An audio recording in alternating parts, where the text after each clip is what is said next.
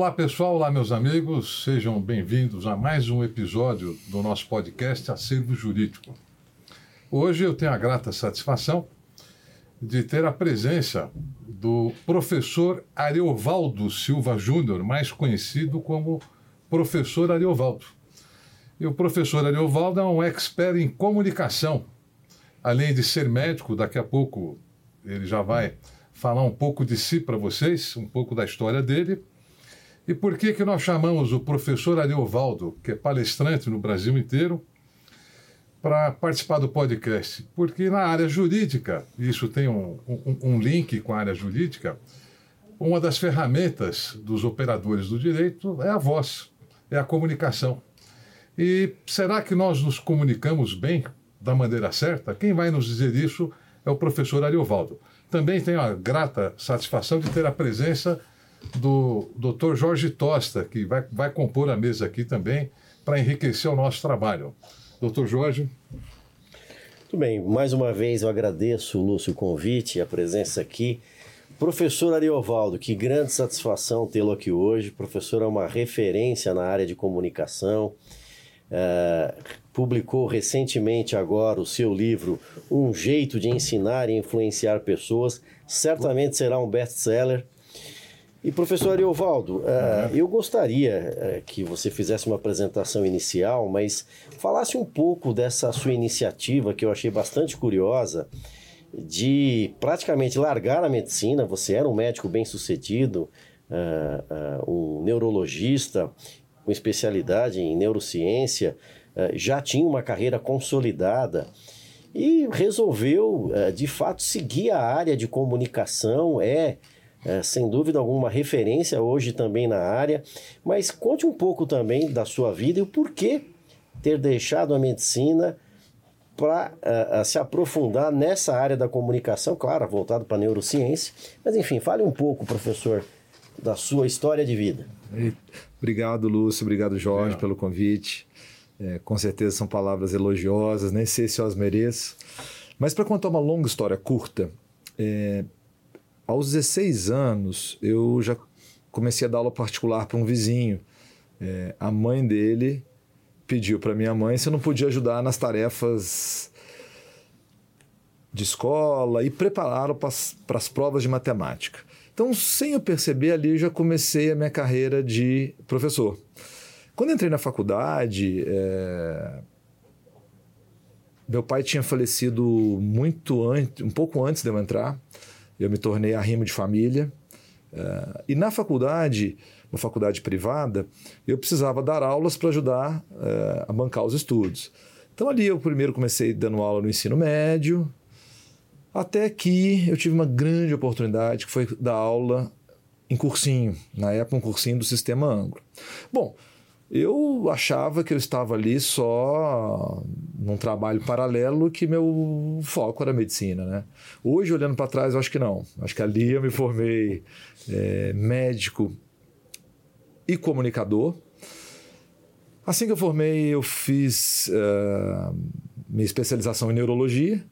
Depois da especialização, fiquei só um, dois anos sem relacionamento com a sala de aula. Aquele momento também para descansar. Até então só vinha sem controle da minha agenda, né? É, e aí eu vejo uma aula, uma aula maravilhosa. De novo, eu achei que eu estava me apaixonando pelo assunto, mas eu acho que eu estava me apaixonando pela comunicação. O meu primeiro mestre era um grande cefaliatra. O cefaliatra é um neurologista especializado em dor de cabeça. E eu nunca esqueço, quando eu vi a aula dele, eu falei, cara, é isso que eu quero fazer. E aí me tornei cefaliatra. Uh, Considero que sim, a gente, eu, eu, vivi o auge da carreira, né, um, como se diz na língua de hoje, um top five. E fazia, Jorge, Lúcio, muitas coisas ao mesmo tempo. Então eu atendia consultório privado, eu trabalhava numa universidade pública que eu liderava um centro de referência em dor de cabeça, eu falava com a imprensa, dava aula particular, eu falava, publicava artigos e eu comecei a ser convidado para falar com um palestrante, primeiro em congresso e viajando no Brasil. E comecei a perceber que havia uma, um buraco ali, assim. É, esse, esse cenário de educar profissionais já prontos, eu vi que aquele modelo tradicional que, que era utilizado funcionava muito mal. não tinha consciência ainda que também tem a ver empreendedora. E essa oportunidade de criar uma metodologia nova que funcionasse foi muito legal. E sou muito bem recebido pelo mercado. O mercado recebe essa metodologia como algo que era muito importante. E aí, para terminar a longa história curta, certa feita, eh, eu com a minha esposa, né, eh, a gente decidiu fazer um, um pacto, ainda que não tivesse esse nome. Eu ia focar na empresa que viabilizava essa metodologia, ela ia focar no Pablo, no nosso filho. E aí eu decidi ter foco. Eu falei, eu vou deixar tudo e vou focar numa coisa. E foi uma decisão das mais acertadas que eu tive. É, não foi fácil essa decisão de dar, de dar baixa no CRM, mas eu me sinto completamente feliz com a minha verdade, realizado. Uh, e essa é a minha longa história curta. Longa história. Muito bom. É... Então, Jorge, pode iniciar aí com só não vai ser sabatina, né? Com as suas, não, não, não, Com as suas observações. Lembra, lembra o Panco Banca de mestrado, doutorado? Agora chegou a entrevistar o, o nosso convidado. Eu tô, estou é passando aqui o bastão. É. Eu, eu, eu, vou fazer umas perguntas porque eu tenho muita curiosidade, porque eu li o Sim. livro. Que realmente o livro, até como o Jorge falou, vai ser um best-seller. Porque... É, a primeira edição, a primeira edição, graças a Deus. É, ele já anuncia, inclusive, aqui, que é o primeiro volume de três é, outros, é uma né? Trilogia. Que, eu, que é uma trilogia que eu achei bem é. interessante. Mas, professor Ariovaldo, é, o seu livro aqui, que eu também fiquei encantado, e devo dizer que me transformou também, viu? Eu sou professor, sou educador também, e para mim foi extremamente útil, né? Que legal. É, é, e certamente vou citar em minhas aulas, certamente será uma referência para mim também como professor. O, os slides, né? É, ele fala disso também. quando fala em aula só baseada em slides. É. Eu, eu achei também uma jogada fantástica. Mas, Ariovaldo, você fala algo aqui que eu achei interessante. Primeiro, você menciona essa nova metodologia é, do ensino superior na área de medicina.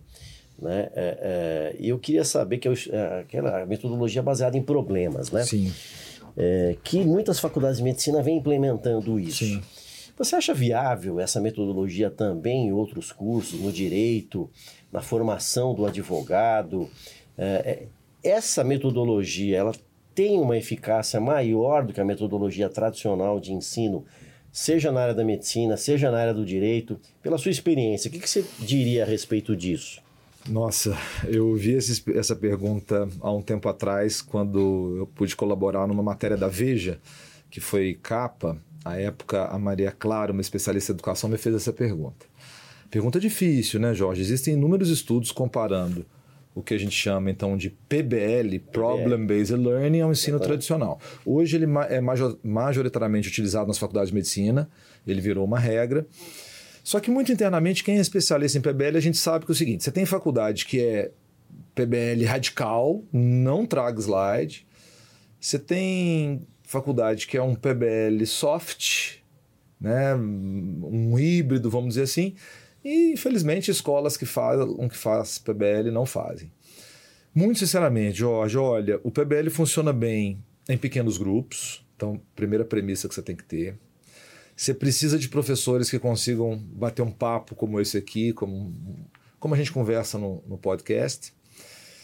E isso não é, é, é, barato, isso não é simples. Né? Então, a implementação do PBL ela depende muito de recurso. Foi isso que nessa matéria da Veja, porque eles estavam muito com essa dor né, de orientar os leitores se eles deveriam entrar numa escola uh, ah, PBL ou não. Então, dito isso, se você conseguir atender essas premissas eu acho que o PBL ele tem um grande diferencial.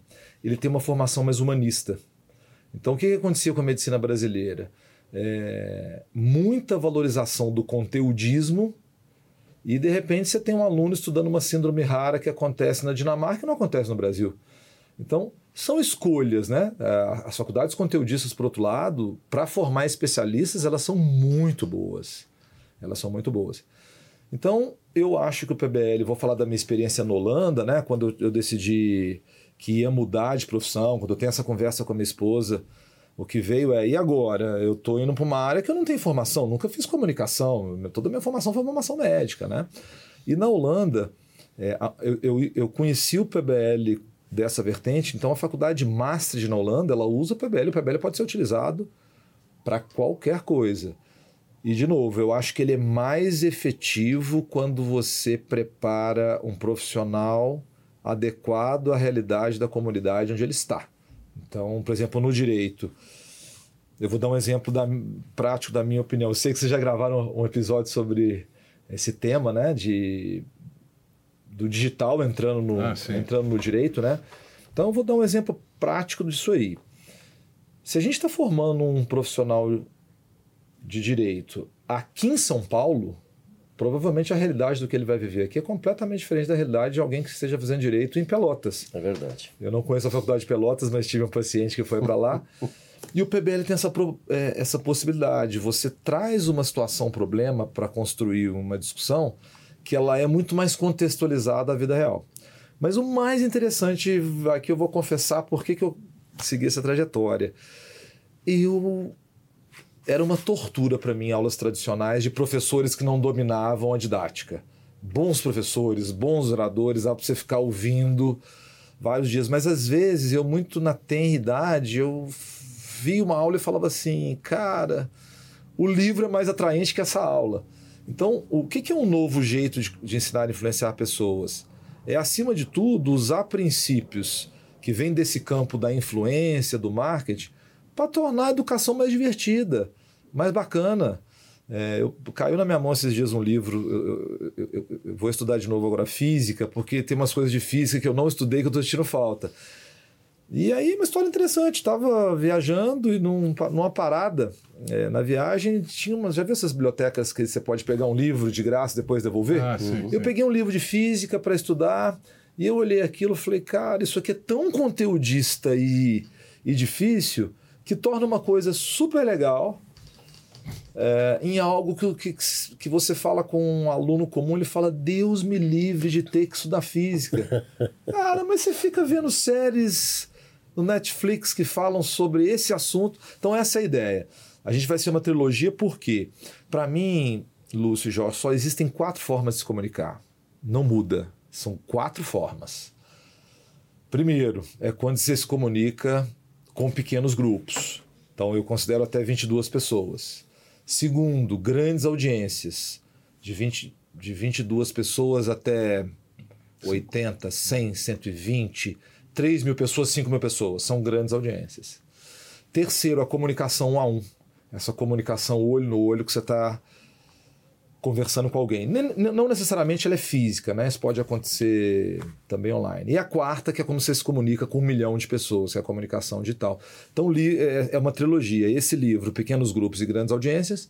O livro 2, Comunicação 1 a 1, inspirada na, numa técnica dos médicos que olham nos olhos e o terceiro, comunicação digital. Estou muito contente que a primeira edição, vocês desculpem, Deixa pequenas coisinhas, mas ela já esgotou e já está, a segunda edição já está aí, graças a Deus. Deixa eu aproveitar aqui para quem está nos assistindo, o nosso público. Então, o livro é esse aqui, ó. Meu bebê. É, esse é o bebê que foi, foi recém-lançado pelo é. professor Ariovaldo. Então o nome é Um Novo Jeito de Ensinar e Influenciar Pessoas. Vale a pena vocês lerem esse livro, vai ser muito útil, como foi para mim também. Mas deixa eu fazer uma pergunta, professor Ariovaldo.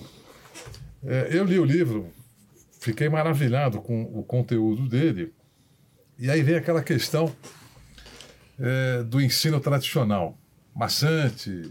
Às vezes o professor ele não tem didática, ele é um, é um intelectual, Sim. muito culto, muito respeitado na sua área, mas ele não sabe desenvolver o assunto e prender o aluno, né? É, é, é, um, é um problema grave que a gente enfrenta. Mas eu sempre ouvi muito bem é, falarem dos professores de cursinho, desde que eu era moleque. É. Será que eles já estavam à frente do tempo? Porque são só elogios. É. Dificilmente um cursinho emprega um professor que não seja um excelente profissional e a forma didática de passar o conteúdo é que faz com que o aluno se prepare para o vestibular. Nossa, eu acho que esse podcast está virando uma banca mesmo, que é só pergunta muito boa, é. pergunta inteligente e faz todo sentido. Quando eu comecei, é, quando eu contei para vocês que primeiro eu dei aula no ensino médio, você não, na época, você não entrava, o cursinho era uma franquia ângulo, você não entrava lá de Olá, estou aqui. Eu já trabalhava nesse cursinho no plantão Tira Dúvidas, mas eu não tinha oportunidade de entrar para o corpo, corpo docente. Minha opinião, os professores, é, os bons professores, eles já nascem tocados por uma vocação e um dom. É o dom. É um conhecimento tácito, não é muito. Ele não precisa de, de ler esse livro para se comunicar bem, né? Mas o que, que acontece com um professor de cursinho? Então, no meu caso, eu fiquei lutando por uma oportunidade durante dois anos, até que uma professora, uma querida, ela, uma pessoa muito querida, ela não pôde dar aula no intensivão, que era um curso que acontecia só em janeiro, muito perto do vestibular, sabe? Eu dei aula lá, o pessoal gostou, é... então o dono do cursinho fala: você está apto para entrar no corpo principal, quando tiver oportunidade eu te aviso.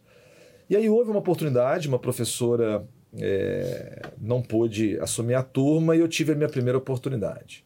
E foi muito bom, a turma fez um abaixo assinado para eu, eu continuar, e ali eu continuei. Só que aí eu deparo com o primeiro grande desafio da minha vida que mudou e me forjou.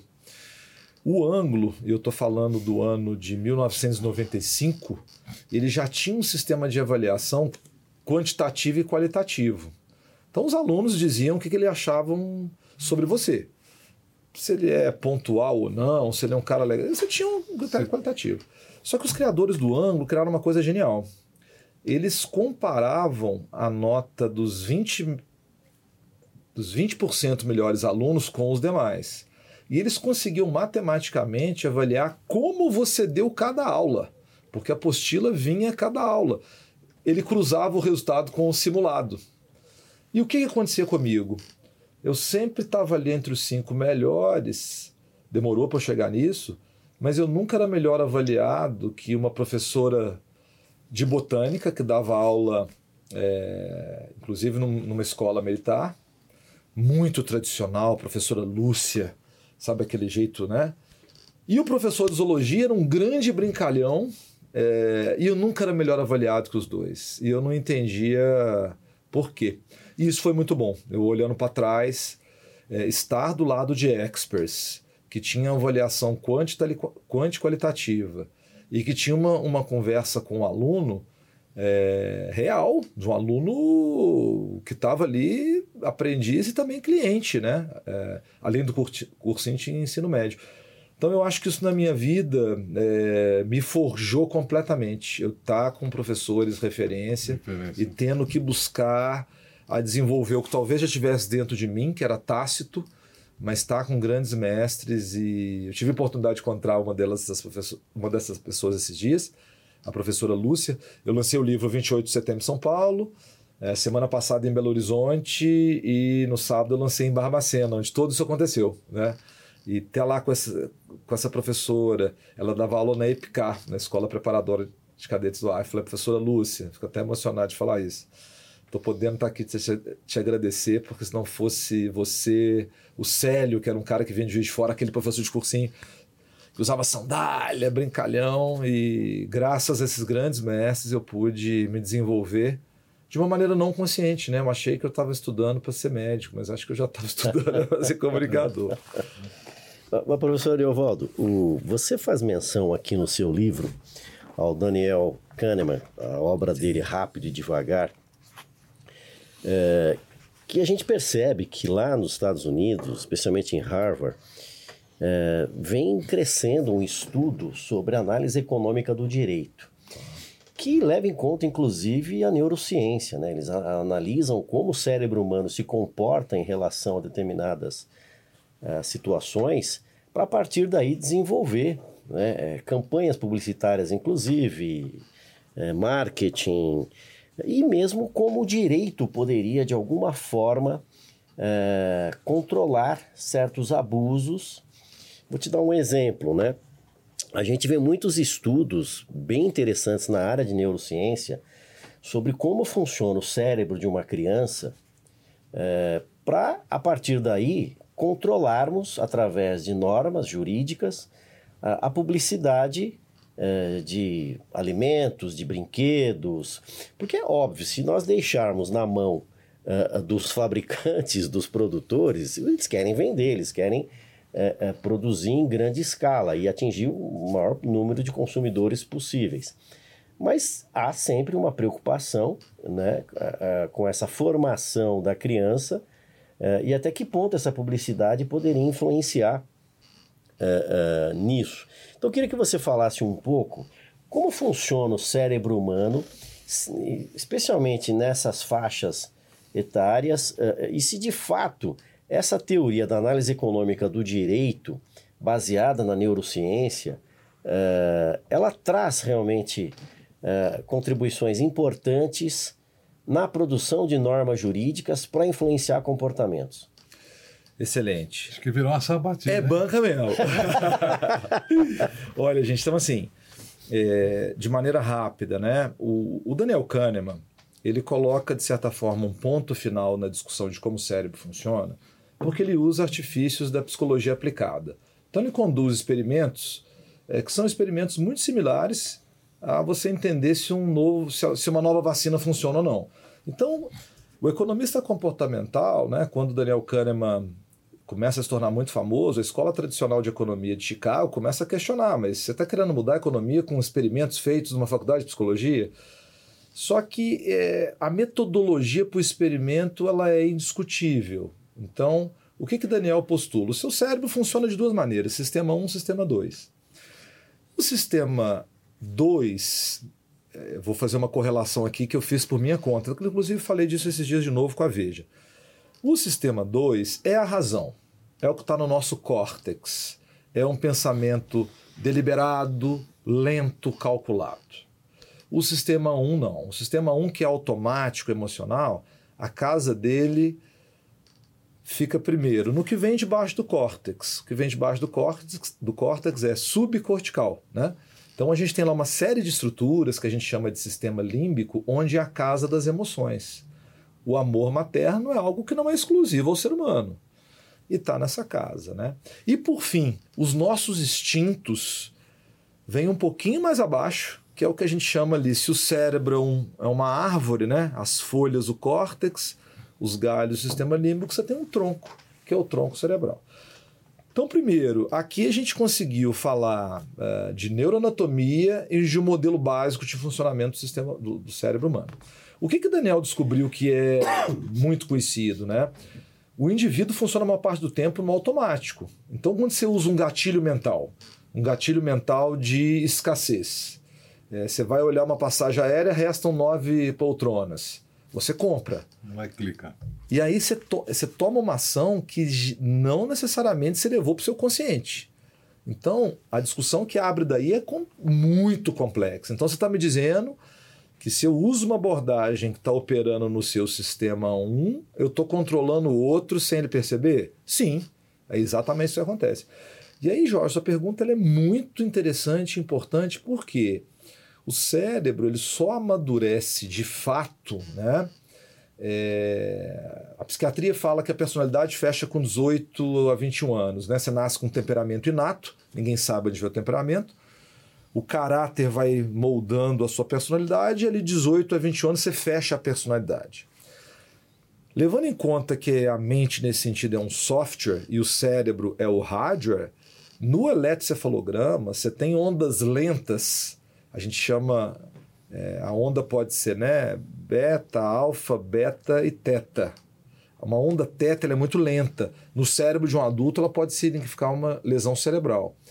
O delta da juventude chega, em alguns casos, até, o 25, até 25 anos.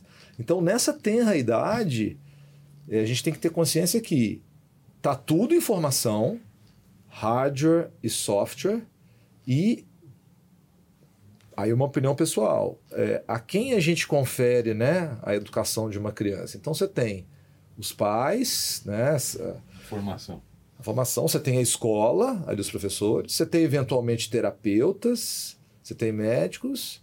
Só que é, quando a gente fala que a empresa só quer vender, a gente tem que levar em conta o seguinte: isso é do jogo. Então, Jorge, é o seguinte: tem que haver alguma regulação e o direito tem que entrar. Porque eu tenho muitos clientes corporativos, etc., mas assim, não é nada pessoal, mas não dá para misturar raposa com as galinhas, né? Porque em algum momento é, isso tem que acontecer. Então, para mim, o direito ele tem que levar isso em conta, ele tem que levar em conta a maturação cerebral, a própria, o próprio mercado de publicidade ele se, ele se autorregulou um tempo atrás, onde ele faz um combinado, mas é muito importante, é, levando todo esse processo de desenvolvimento do cérebro da criança, principalmente de lobo pré-frontal, isso acontece muito tardiamente. As crianças com TDAH, isso vai ficar mais lento ainda. Então, eu sou um entusiasta de que é, vocês realmente. As linhas se cruzaram. A gente estava falando de coisas Perfeito. muito fragmentadas no passado. Direito é uma coisa, Exatamente. medicina é uma coisa, psicologia é outra, economia é outra. Não, gente, nós estamos falando de, de comportamento humano. Perfeito. Quando você fala de comportamento humano, é uma coisa é, cross, né, que, que é, é multi ou transdisciplinar, né? Eita, se a gente vai falando palavra que o povo não entende. Ele fez uma pergunta difícil, hein? É, Jorge, incrível, inteligentíssimo. Mas tenho certeza que quem está é. nos, assistindo aí está adorando as explicações. Eu, eu me emocionei um pouco quando a gente estava no set, né, Jorge? Você contando é, que você participa de uma escola de juízes, né? E olha o alcance que a gente tem Uh, nunca imaginei que um livro, alguma coisa que eu pudesse escrever, pudesse chegar uh, numa né? coisa que possa influenciar é, tantas é, pessoas. É. Porque no final das contas, na minha opinião, aí eu vou citar. Quando você adquire esse poder, vou citar meu grande orientador, meu mestre, o Stefano Puntoni, que me recebeu na Holanda, e hoje ele está na faculdade de Wharton. Né? E, e eu estive um ano lá na escola que foi criado o termo neuromarketing, né? com o professor Alex Smith. Então, quando eu discuto com o Stefano, Stefano, e aí, como é que a gente faz? A gente que é comunicador, influenciador, persuasor, a gente tem muito poder. E aí? Então, o Stefano sempre fala: a gente não pode perder de vista a integridade. E se você tem integridade, a coisa muda. O que, que eu aprendi com ele? Você sempre tem que pensar no triple win. Né? Então, assim, ganha, por exemplo, você está atendendo um cliente você é consultor, está prestando serviço, ganha, a empresa ganha, mas acima de tudo, o que você faz tem ganho para a comunidade? Se você respeita isso, a comunidade está sendo impactada, naturalmente as coisas vão acontecer. Mas é difícil, né? Não sei o que vocês pensam. Hoje as pessoas às vezes não percebem que é, não dá para ser imediatista. Se você não faz uma coisa consistente passo a passo, você vira um carreirista você não atinge as pessoas que você quer, mas aí deixa para quando vocês tiverem um convidado de RH falar disso. Mas o Adeval estava contando, isso é, é, é, fato, né? Tem pessoas que nascem com o dom. O dom. Que é o que eu me lembro dos cursinhos, que eram showsmans, né? Sim, sim. É, sala lotada, todo mundo participando e todo mundo aprendendo alguma coisa importante ali. Eu acho que o Drauzio Varela tem passagem cursinho. Eu, eu penso que sim também. Acho que tem, pelo. Não sei se foi pelo objetivo. Sim, acho que ele é um dos criadores, inclusive. É, eu, né? eu, já ouvi essa é. história também. É. Mas uma coisa que chama atenção, pelo menos quando eu estudei, não tinha uma cadeira na, na faculdade de comunicação. E eu, da área do direito, eu tenho que me comunicar com o cliente, eu leciono, eu tenho que me comunicar com o meu público, que são os alunos. Eles fazem a avaliação profissional, o desempenho do professor. Às vezes o desempenho não é da forma como você gostaria, mas eu não tive uma cadeira, não tive quem me ensinasse. E hoje eu vejo no livro que você tem técnicas. Sim. Será que Hoje existe a cadeira na área do direito? Já, já ouviu falar nisso? Então, na verdade, até aproveitando essa. Se não tiver, essa é uma oportunidade. Não, você sabe que eu, eu tenho lecionado em cursos de mediação também. É, e eu falo exatamente nisso, Ariovaldo. É, quão importante no direito se estudar a teoria da comunicação, né, as formas de comunicação, ruídos da comunicação. Porque, na verdade, é, é, o profissional do direito ele tem a ilusão de que numa faculdade, num curso de direito, é, você deve estudar a lei, a norma jurídica. E se esquece de estudar a comunicação, se esquece é. de teorar a teoria do conflito, porque, na verdade, todas as relações hoje no âmbito do direito, elas são relações obviamente, né? não, conflituosas e comunicacionais, sim, quer dizer, é, e aí em mediação a gente aprende algo que me parece bem interessante, é, é, que é a história dos ruídos de comunicação, porque muitos conflitos surgem exatamente porque a, a, entre a, o, o, emissor e o receptor há uma, um ruído, uma dificuldade muitas vezes de se compreender a mensagem que foi transmitida. É por N razões, porque por desatenção, por uma formação prévia, por um preconceito, enfim. E como professor, né, como a gente muitas vezes é, é, tem que se preocupar com a comunicação, né? Perfeito. É, porque hoje nós temos um público muito diversificado, com formações variadas. Eu me lembro, professor Ariovaldo, que eu lecionava certa feita e eu levei um texto do Marcos Feliciano para discutir em sala de aula uh, e, e, simplesmente para debater a questão uh, uh, relacionada à liberdade de expressão, à liberdade de comunicação e à liberdade de contratação. Porque ele dava uma entrevista sobre o Estatuto da Família. E um dos alunos interpretou essa minha, essa minha aula, esse texto que eu levei, como um texto preconceituoso, como se eu fosse preconceituoso, como se eu tivesse levado um texto é, é, em que, porque o, o aluno imagina que todo o conteúdo que o professor produz é aquilo que ele acredita. É, é um grande problema. E não é verdade. A gente muitas vezes produz um conteúdo para suscitar uma discussão, Sim. um debate. Sim. Mas como o comunicador lida com isso, professor Leovaldo? É, nossa, perguntas muito interessantes. Assim, primeiro para dar uma geral sobre comunicação, eu estou relendo o livro Sapiens, do Yuval Harari. Estou estudando um pouco, como eu falei, de física e o mundo pré-matéria, né? Mas Yuval Harari coloca lá que o divisor de águas de quando a gente deixa de ser guiado só pela biologia e passa a ser guiado também pelas ciências humanas, inicialmente a história, acontece na revolução cognitiva. A revolução cognitiva está lá, na, tem um quadro no livro do Sapiens, ela é uma revolução comunicacional. O que basicamente o ser humano conseguiu foi elaborar grandes quantidades de informações, a criar, a, acreditar no mito, então, olha que interessante, a comunicação é a base disso. O problema que eu vejo, assim, não sei como funciona em outros países, mas o que eu vejo aqui no, no, no Brasil, quem mais precisava estudar comunicação não estuda. Então, é claro que eu tinha vontade de fazer um curso de comunicação social, mas eu não tive essa oportunidade. Quando eu vou conversar com pessoas formadas, elas dizem, assim: os grandes comunicadores não precisam estudar a teoria da comunicação. e o professor? O grande gap para mim está no que a gente chama de capacitação docente. É, quando eu conheci essa universidade PBL, eu falo muito isso no livro, eu vejo muitas vezes que a capacitação docente é aquele momento de confraternização dos professores, tem que dividir a carga horária, mas ali precisa acontecer um treinamento do como.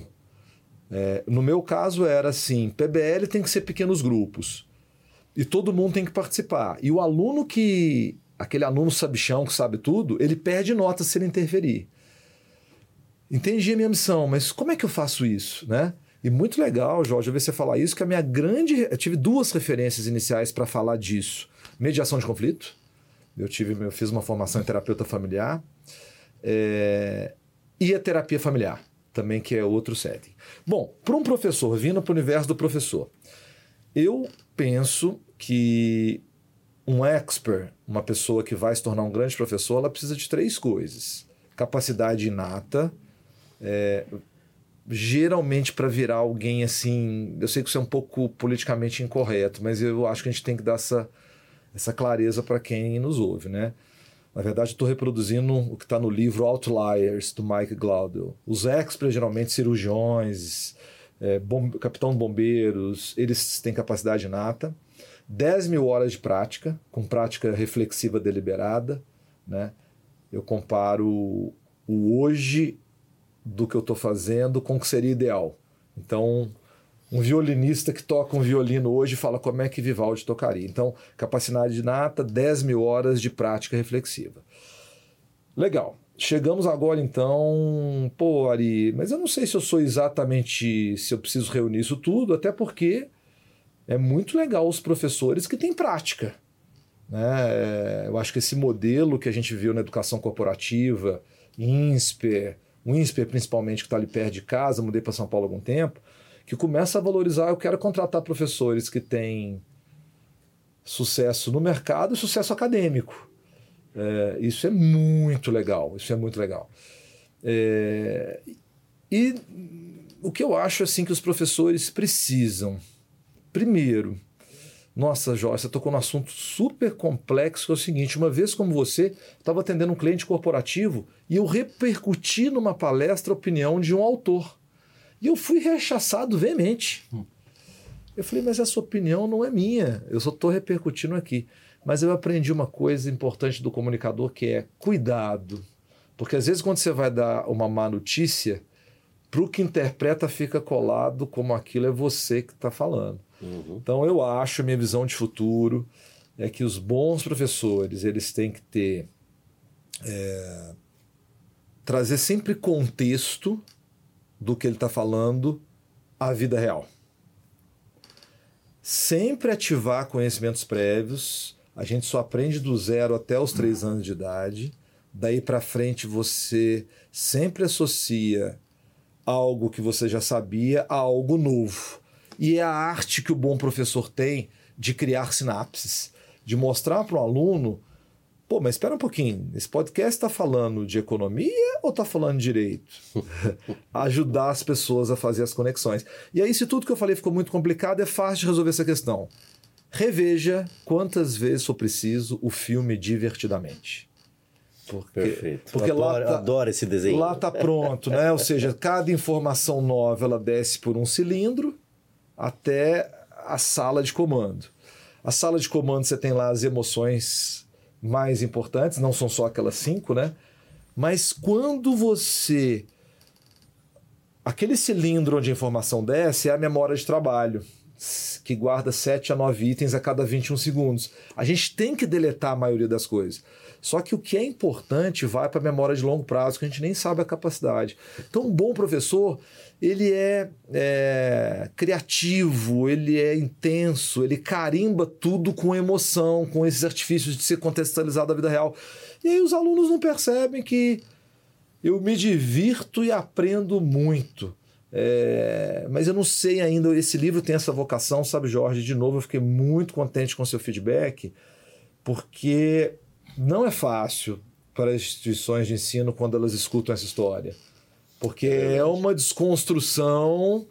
É, e eu não eu não estou para defender que a gente detesta essa história de terra devastada, que a gente tem que acabar com o que existe hoje. Pelo contrário, vamos trazer os professores para capacitação docente, para ajudar eles a se encontrar, para dar suporte, para dar suporte com uma coisa que eu estou muito atento agora, pelo menos na medicina.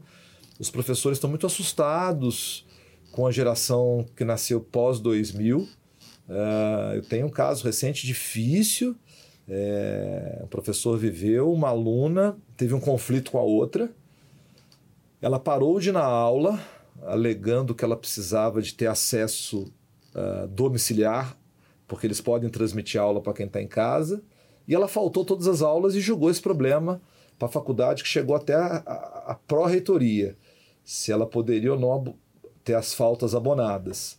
Conflito intenso com a outra, coisa pesada. Ela acusava outra aluna de ter transtorno de personalidade e de repente algo que envolve isso tudo e o professor tendo que lidar e subiu para a pró-reitoria. Né? Até a pró-reitoria decidiu que achei que foi muito interessante, falou, olha, nós não vamos abonar essas faltas das aulas que você não veio.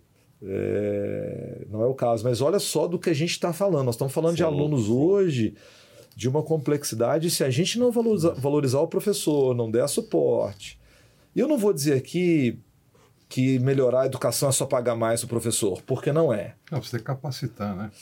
É, capacitar é um sistema, né? Muita coisa, né, Lúcio? Mas assim, a gente precisa. É, vocês, por exemplo, é, vocês são professores que têm uma prática profissional bem sucedida. é, senão são vocês têm atividades além da aula. Mas e o professor que só dá aula? Como é que a gente ajuda esse indivíduo a viver disso, viver bem, viver com dignidade? É, enfim, por isso aquela equação que eu comentei inicialmente da Veja, né? É, o que a Veja percebeu, que era uma, era uma, uma, uma, uma repórter muito, muito rápida, ela falou, Ari, aprendizagem ativa, essas novas metodologias são legais, né? São. Mas isso depende de professores bem capacitados, ah. recebendo bem. Sim. Ariovaldo, você sabe que você, você tocou num assunto que me, me fez lembrar uma certa feita. É, eu estava lecionando, sempre me incomodou muito, e especialmente é, nas aulas mais recentes, o aluno que está assistindo a sua aula está no celular o tempo inteiro. Tá.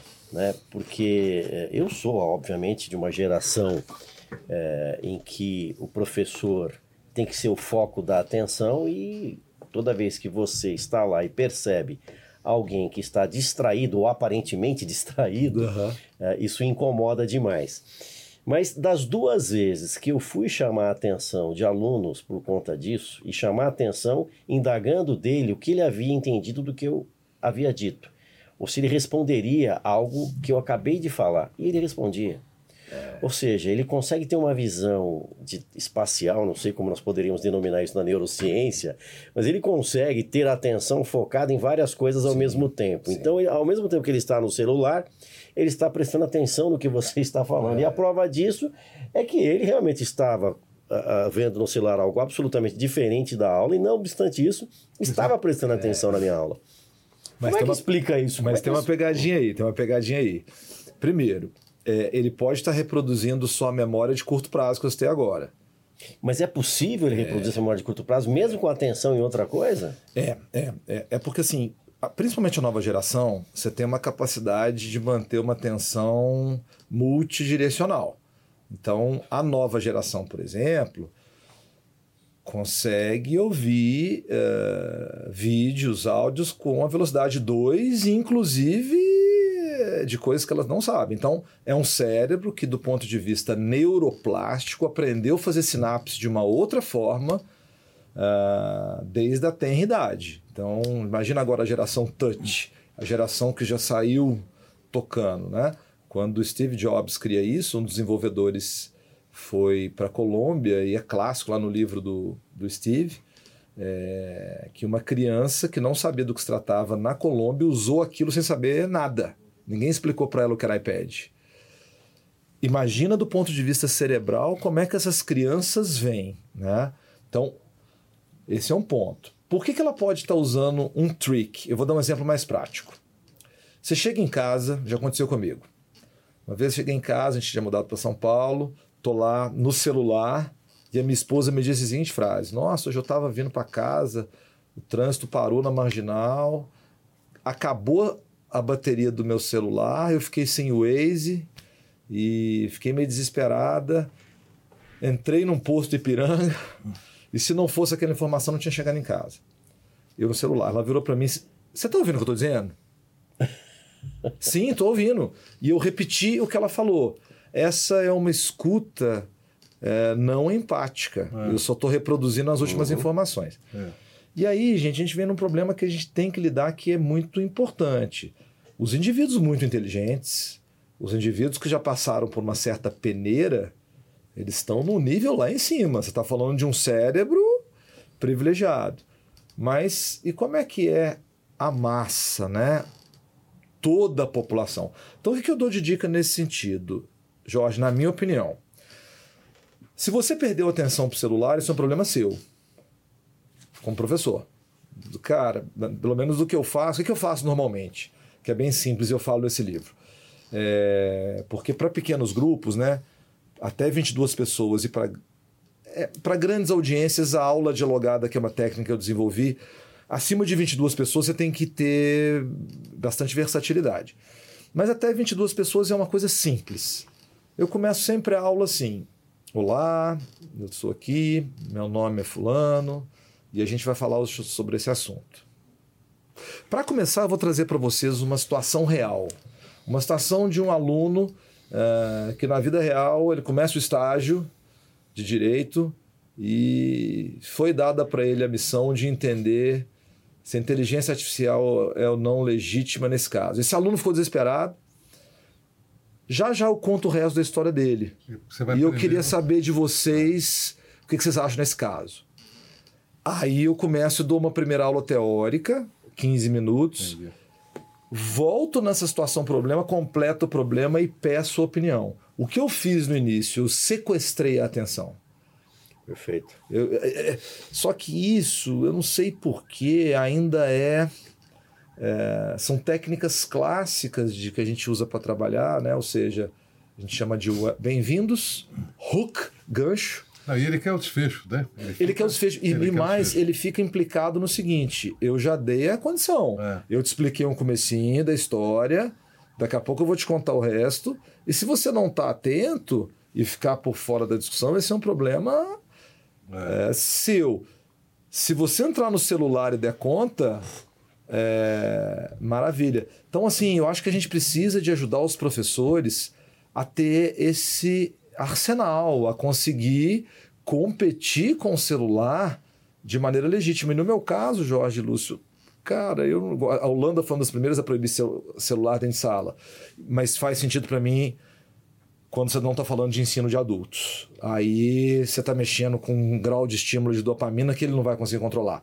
Agora, ensinando adultos que estão num setting, etc., eu falo, pode usar o celular tanto que você quiser. E geralmente, se você faz bem, ninguém pega no celular, ninguém toca Sim, nele. É. é. verdade. Se Deus quiser, esse o... livro vai ajudar quando isso acontecer. Professor Leovaldo, estamos chegando já no, no nosso limite aqui de tempo. Já, Lúcio? Já, e, ah. já infelizmente. Mas olha, ah. o, o convite que eu já havia feito ao Dr. Jorge, que nós vamos ter que voltar a tratar da inteligência artificial, eu renovo aqui e digo da importância de tê-lo novamente no nosso acervo jurídico, porque tem muita coisa para falar sobre comunicação.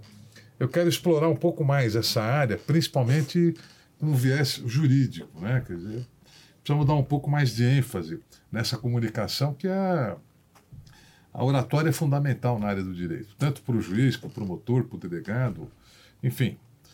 É, o mecanismo talvez principal, e a escrita vem em segundo plano, mais ou menos seria essa ordem, né? Porque a escrita você consegue ler, reler, você vai consertando o que você está escrevendo. E quando você fala, você já disparou, fez o efeito desejado ou não, quer dizer, e principalmente para quem vai dar aula. Mas olha, quero agradecê-lo novamente. Nós vamos marcar um, uma próxima visita aqui no nosso acervo jurídico. Vamos dar continuidade. Também renovo. Gostaria que o Dr. Jorge participasse dessa próxima entrevista, podemos até agendar. E quero agradecer aos nossos ouvintes. Lúcio, Oi. se me permite um, um recado final para o público de vocês. Então, primeiro, parabéns por essa iniciativa. Muito legal, muito feliz de estar aqui. Mas uma, uma dica final. A gente sabe hoje que na escrita um, um advogado pode usar técnicas de copywriting. Então, uma técnica Sim. simples é como, verbo, dor ou desejo e a palavra sem. Como ler um processo sem gastar 12 horas. Isso é uma técnica de copyright, dando crédito para a Hotmart, criadora, que é essa grande empresa de Belo Horizonte. Então, o advogado, para mim, hoje na escrita, ele tem que saber o que é copyright e usar gatilho mental. Porque nessa escrita você coloca como ver um processo, ler um processo sem gastar 12 horas e ter decisões favoráveis como os melhores escritórios do Brasil. Eu estou usando a técnica do gatilho mental de influência social.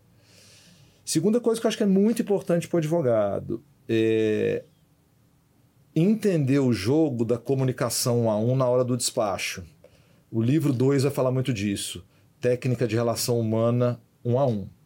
E o terceiro, que é a comunicação digital, é, eu acho que é fundamental entender o que é storytelling de maneira avançada. E o que eu sinto a maior dor você não precisa virar um. Você não precisa codar. Você não precisa virar um programador. Mas se você não tiver uma alfa, alfabetização mínima em digital, vai ter uma hora que você não participa da conversa. Então eu fiquei muito contente de conhecer vocês, saber, saber que o Supremo Tribunal de Justiça já usa isso tudo. Então a minha dica é se intere disso, não é difícil, tá tudo disponível, mas se a pessoa não se preparar para esse novo, é... eu vou usar uma frase que na medicina eu ouvi a primeira vez e eu sei que ela é dura, mas eu ouvi a primeira vez isso assim, olha, se você acha que um robô pode substituir o seu trabalho, talvez ele deva substituí-lo mesmo. Agora, é. se você é uma pessoa, é, um pensador, que sabe usar storytelling, que sabe refletir, cara, o robô não te substitui, porque o robô, pelo menos até uh, a tricotomia, né? Corpo, alma, espírito. Meus grandes mestres de medicina falam, cara, o robô vai fazer diagnóstico melhor, o robô é, hoje na medicina, para AVC hemorrágico, o robô já tem uma detecção na tomografia mais, melhor que o ser humano, mas ele não trata a alma, ele não lida com alma e espírito, ele não tem isso aqui. Então, o pessoal aqui do direito, né? Tá tudo aí, tá tudo posto, a gente não vai ser substituído, mas se prepare. Obrigado de mas, novo olha, pelo convite. Obrigado. É, Jorge, quer falar alguma coisa? Não, só quero agradecer mais uma vez a presença do professor Ariovaldo ele já deixou uma abertura para então, nós entrevistarmos é novamente no, no lançamento Não. do segundo livro dele. É. Porque... Mas pode adiantar alguma coisa, né? Na próxima entrevista. Claro, claro. Obrigado, professor Evaldo. Satisfação tê-lo aqui. Obrigado, professores. É isso aí, pessoal. Muito obrigado por, por estarem assistindo o podcast Acervo Jurídico. Eu agradeço novamente aqui a presença do professor. Já é convidado para um próximo episódio. Façam as suas perguntas, que nós vamos respondê-las. Eu quero também aproveitar aqui e agradecer ao Escritório de Advocacia Israel Advogados Associados, que nos presta assessoria ao, podcast Acervo Jurídico, principalmente na elaboração dos temas e também na seleção dos convidados. Então é isso aí. Curtam a nossa página e até a próxima.